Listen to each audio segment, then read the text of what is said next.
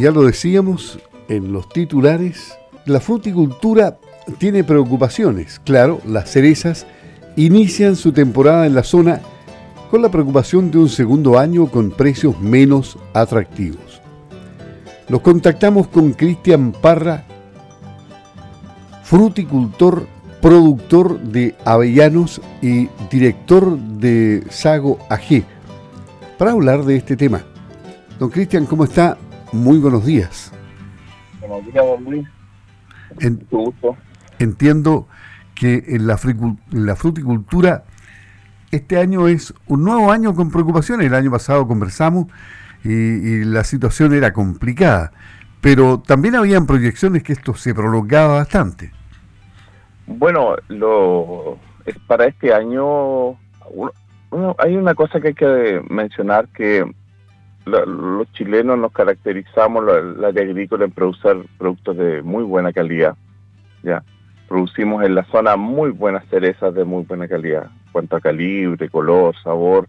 Eso no hay nada que decir. Si el tema está en cuando tú eh, las exportadoras despachan la fruta y se encuentran con un escenario cierto donde los precios con una alta oferta de, cereza en este momento en, en, China, ¿cierto? Y en otros lados, donde los precios todavía vienen al arrastre de la pandemia, con precios bajos, y que te generan al productor rentabilidades bajas, o sea, tú tienes tu, tu flujo, tu caja está calculada con determinado un precio de retorno a productores más alto y te llega menos dinero, si ese es el tema, ya.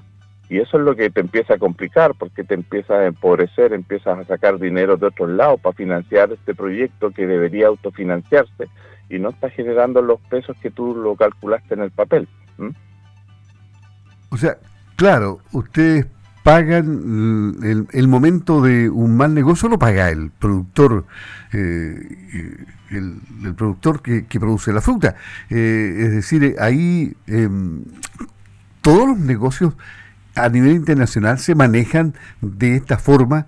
El que compra al productor finalmente no corre grandes riesgos porque él puede pagar menos sencillamente al productor y con eso amortiza el mal momento en el cual llegó con la fruta. ¿Y qué culpa tiene el productor?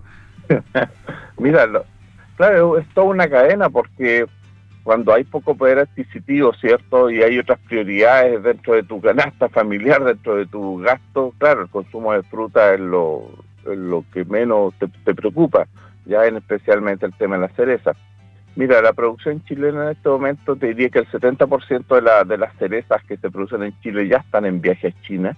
Se pretende llegar hasta el año nuevo chino, que es el día 22 de enero.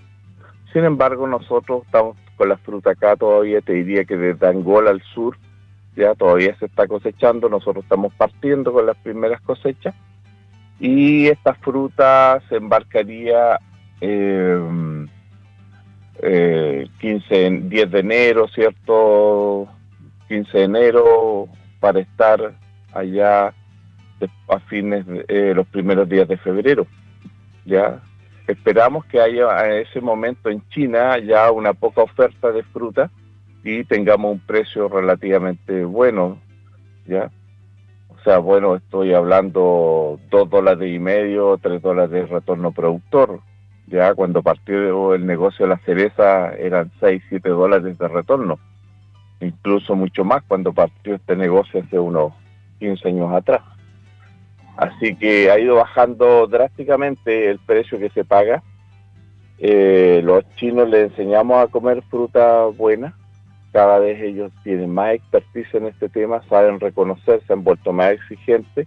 Por lo tanto, esa exigencia se traspasó también al productor en cuanto a calibre, firmeza de la fruta, inocuidad, ¿cierto? Todo lo que es el tema de las buenas prácticas agrícolas. Todo eso hoy en día son requisitos para exportar hacia China, ¿ya? Y asegurarle un producto de buena calidad. Se han abierto otros mercados, claro, Estados Unidos, Europa, eh, eh, a otros países de Asia. Sin embargo, el, es tal el volumen de fruta que se produce en Chile que solamente China es capaz de absorber en este momento, te diría, el 80% de la fruta que se produce a nivel nacional. Pero, este tema, eh, el, trato con los exportadores, eh, ¿se, ¿se conversó a nivel de organizaciones antes de esta temporada ya? Mira, previo a la cosecha, tú, tú haces un contrato con la exportadora, en la, en la cual, mira, aquí en esta cadena todos sufren, ¿ah? no tan solo el productor. Si hay menor precio que se paga va hacia arriba, también las utilidades para las exportadoras también es complejo pero hay costos que son inevitables. las navieras que te, la gente que te hace todo el movimiento de la fruta, eso, esos costos son fijos, ¿ya? No, no, lo, lo, las comisiones por parte de la exportadora también eh, sufren una merma si tu producto tiene, tiene menor precio afuera. Es un producto que uno se va con un precio referencial, ¿ya? Y cuando llega la fruta a China, se abren los contenedores y en base a la calidad de la fruta se paga. Ya es como un remate. ¿ya? Entonces, lo que pasó durante la pandemia, los puertos estaban cerrados, no había gente que recibiera esta fruta y los barcos entraron a la, en alta mar, tuvieron que esperar muchos días, por lo tanto un viaje que era de 25 días a China se transformó en 30, 35, hasta 40 días. Entonces cuando llegaron los contenedores, lograron llegar a puerto, abrieron esos contenedores, el precio de tu fruta no obtuvo más precio porque la calidad no era la óptima, habían pasado muchos días. Entonces, no es que los chinos no te estén pagando Mm, igual están consumiendo, igual hay un precio alto por la cereza ya. El tema es que en los productos de la pandemia, ya llegamos muy tarde al mercado.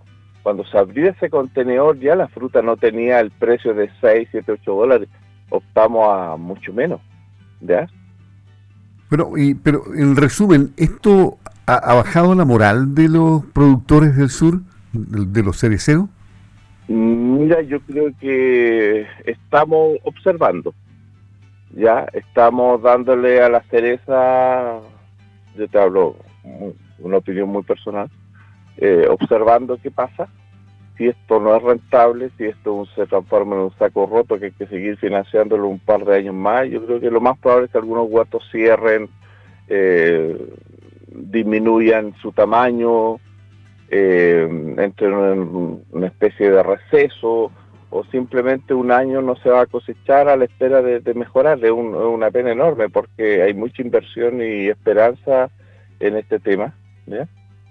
Eh, pero así, así este negocio, ni, ni, hablar de los arandaneros también, o sea, ellos están pasando por un momento muy complicado con una competencia de Perú y de México y de otros países que están entrando a producir unas variedades ya que, te producen tres, cuatro veces en el año o todo el año, versus a una vez que producen acá en Chile. Entonces, también esto ha sido complejo, diría es como un pequeño terremoto, un diluvio para la fruticultura que iba muy rápido y ha muy acelerado este tema que en el sur se estaba estableciendo muy bien. Pero es bueno tocar estos temas y todos los negocios tienen sus riesgos y más todavía cuando trabaja con productos perecibles como este. Bueno, y, el mercado interno no salva, ¿no? No, no nosotros no. Mira, lamentablemente el chileno es mal consumidor de frutos secos, es mal consumidor de frutos rojos, no valoramos lo que producimos acá, ya, es mal consumidor de arándanos, ya, no, no nos podemos igualar a Estados Unidos, Europa, que consumen mucha fruta, muchos frutos rojos, ¿ya? Siendo que son tan saludables y, podríamos consumir mucho más dentro de nuestra dieta. No está la costumbre, Luis, y los volúmenes que se producen son tan grandes que eh, no, daría la, capacidad de, absorberlo. Claro, y, tampoco se puede vender a precio huevo, o sea, regalar el producto, no, no sería negocio. Pero tampoco veo que, los huertos no se cosechen, es decir, la cereza igual se perdería o se le buscarían alternativas para conserva, en fin, eh, algo habría que hacer. Lo que pasa, don Luis, los volúmenes son tan grandes, un huerto te da 15 toneladas de, de cereza. 15 toneladas es mucho. Si tú, cuánto te, tú cuánto te comes, tú te comes 30 cerezas y ya no quieres más.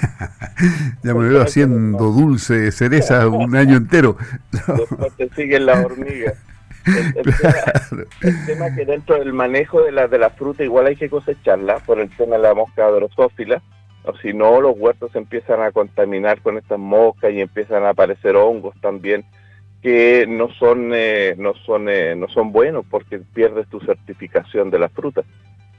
Y, y, y, los otros frutos, eh, usted entiende mucho de, avellanas, ¿en eso ha, estado así parejito? Sí, ah, muy estable. Tenemos un poder de compra muy sólido que es Ferrero. Nosotros pensamos, los, los avellaneros, que Ferrero iba a disminuir su precio del contrato de compra sin embargo, durante la pandemia, sin embargo, ellos se mantuvieron firmes, estables. Eh, el, precio el precio se fija a través de bandas internacionales, así que Ferrero se basa en, eso. Ya, y nosotros lo sabemos. Nosotros antes de cosechar ya sabemos el precio que nos van a pagar y sabemos aproximadamente cuánto vamos a cosechar y cuánto va a ser el retorno. ¿ya? O sea, es diferente el negocio. Nosotros estamos estás más tranquilo, cosechas tranquilo, ¿ya? Y como te digo, ha funcionado bastante bien. Eh, va el año pasado algo se plantó acá en el sur. Este año yo creo que se va a plantar más todavía avellanas. Estamos con en la región, entre la región de los ríos lagos se produce el 10% de las avellanas de Chile, ya cerca de 3.500 hectáreas y esto va a ir creciendo, yo creo, poco a poco. Así que estamos muy tranquilos por ese lado, ¿ya? Apareciendo nuevas empresas en la zona central de servicio, de venta de maquinaria y lo más probable que también poderes de compra para, para otros mercados. Bien, le agradecemos a Cristian Parra, director de Sago AG eh, productor de avellanas, también de cerezas, hablar del tema de las cerezas que, que viene sonando fuerte desde el año pasado y que hay, denota desesperanza entre algunos productores y, otros que todavía cejan en continuar, continuar hasta que cambien los vientos y se transforme nuevamente en un negocio con menos riesgo. No hay negocio, como dice usted, que no tenga riesgo, pero el resto es ser un poco suicida en seguir invirtiendo en algo que a la, vuelta de los años lo va a empobrecer. Sí, mira, disculpa que, me alargue un poco Luis, pero yo creo que aquí los productores nunca, perdemos la esperanza, ya, yo creo que somos los hombres de más fe que tenemos porque confiamos en nuestro trabajo. Cuando tú confías en eso y sabes que lo estás haciendo bien, tú persistes, ¿ya? En eso y lo otro, mira, eh, noto muy desorganizado o trabajando en forma muy individual a, los productores de cereza y los productores de arándanos. No los veo unidos, ya, por ejemplo, en un tema gremial, ya que justo cuando pasan estos problemas más eh, económicos, cuando hay estos, estos problemas, estar unidos es muy importante yo te diría que el único gremio que está unido en este momento acá en el sur son los avellaneros, una asociación gremial, ¿ya? En la cual lloramos y nos contamos nuestras penas juntos y por último podemos hablar con el poder de compra con una sola voz, ¿ya? Yo diría que los productores de arándanos y los productores de cereza, cada uno eh, trabaja en forma individual, ¿ya? Eh, pero que estén unidos y representados. Hay algunos intentos por ahí, pero pero no, no, tienen la fuerza suficiente para, para poder y, tocar las puertas y poder hacer buscar otras alternativas para estos mercados, para, esta, para estos productos. Queda, claro, don Cristian. Bueno, bueno, un buen día y un buen año 2023. Igualmente para usted. Saludos a su familia. Ok, gracias, igualmente. Buenos días.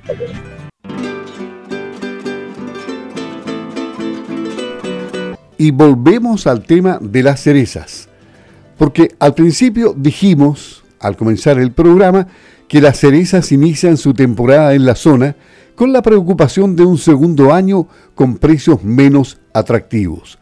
Conversamos primero con Cristian Parra, productor de avellanos, conocedor del tema de la fruticultura, director de Sago AG, y nos hablaba de las penurias que pasan en la región de los lagos los productores cereceros ante la incertidumbre del precio. Queremos conocer qué pasa en la región de los ríos. Para eso nos contactamos con Christopher Reckman, productor de cerezas de la vecina región, a quien lo tenemos en la línea telefónica. ¿Cómo está, don Christopher? Muy buenos días. Hola, don Luis, buen día. ¿Cómo está usted? Bien, pensando en las cerezas que se ven tan coloraditas, bonitas, buen producto, durito, llega bien a China, los chinos se lo comen fabulosamente entusiasmados. En Chile no hay mercado para las cerezas, tanta producción, se dice que es imposible que sea absorbida y con buen precio por los chilenos. ¿Qué vamos a hacer si los precios están malos, don Christopher? ¿Cuál es su proyección que usted tiene de la temporada? Bueno, creo que hablamos prácticamente hace un año atrás. Exacto. Y le comenté que venían dos años bien duros, que este sería el segundo año que nos tocaría pasar prácticamente bailando con la fea, como se dice eh, en la jerga chilena. Pero la verdad que este año yo lo veía con un poco más de miedo, pero como que está empezando a salir un poquito el sol, creo yo. No, no, no, no, nunca vamos a tener los precios que tuvimos eh, hace varios años atrás, un par de años atrás, pero eh, la zona central adelantó mucho su producción y todos se, todos apuntaron al año nuevo chino y esto dejó dejó varios mercados eh, abiertos y con poco volumen de, de cereza, así que igual se nos abre una ventana a otros mercados que igual pueden ser rentables y dejar buenos dividendos, creo yo. ¿Hay mercado en Brasil, por ejemplo? Brasil igual es un mercado que se había dejado bien abandonado porque China pagaba muy bien, pues antes todos querían ir a China, hoy día eh, esa película cambió un poco, pues hoy día eh, China, de hecho, por ejemplo, nuestra nuestra producción el año pasado, China nos bajó el promedio del retorno, o sea, fue no fue positivo la venta a China. Así que, como le digo, este año eh, Por ejemplo, está Corea, Japón, hartos países que, que quedaron con muy poca fruta porque la zona central se enfocó toda en llegar al año nuevo chino, así que esas ventanas son las que nosotros como fruta tardía tenemos que aprovechar y la exportadora tiene que saber barajar para que tengamos buenos retornos esta temporada. A propósito de exportadora, aquí los productores dependen de las exportadoras que se supone son los expertos en el tema de la comercialización internacional, pero bajo sus parámetros y su resguardo en el contrato, que tiene letra grande o chica que dice que si la cosa está fea, eh, todos perdemos. O sea, si la exportadora es buena, es difícil, creo yo, perder. Nosotros llevamos trabajando prácticamente ocho años con Ranco Cherries que todavía no nos ha tocado perder plata por lo menos. O sea, siempre salimos con números azules. Antes, como le comentaba, era eran retornos que eran muy, muy buenos. Hoy día el negocio se está ajustando, pero creo que el año pasado igual le dije, va a estar entre 3 y 5 dólares. Entre, por ahí va a andar el precio, debería andar el promedio entre 3 y 5. El que más o menos va a andar más cercano a los 3 el que lo hace mejor va a andar más cercano a los 5, pero ya no van a ser los 9 ni los 12 que nos pagaron hace 5 años atrás. Indudablemente que cambió la cosa. Ahora, eh, el general de los productores de los ríos, eh, ¿no viven tanta incertidumbre como en los lagos? O sea, yo creo que es lo mismo, si al final, como le comentaba, es hacer bien el trabajo, es eh, este año hubo que decir apretar un poco el cinturón, hubo que ajustar un poco más los gastos, eh, pero siempre tratando de pensar en producir una cereza de buena calidad, en sacar más toneladas, porque al final el precio si es que baja yo puedo mantener la calidad, el, calibre y aumentar los kilos de producción. De ahí se empieza como a, equiparar hacia arriba el negocio.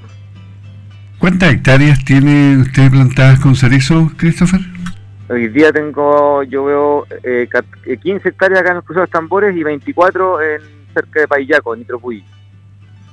Eso es harto, en toneladas, digamos. No, o sea, yo en hectáreas son 40 hectáreas.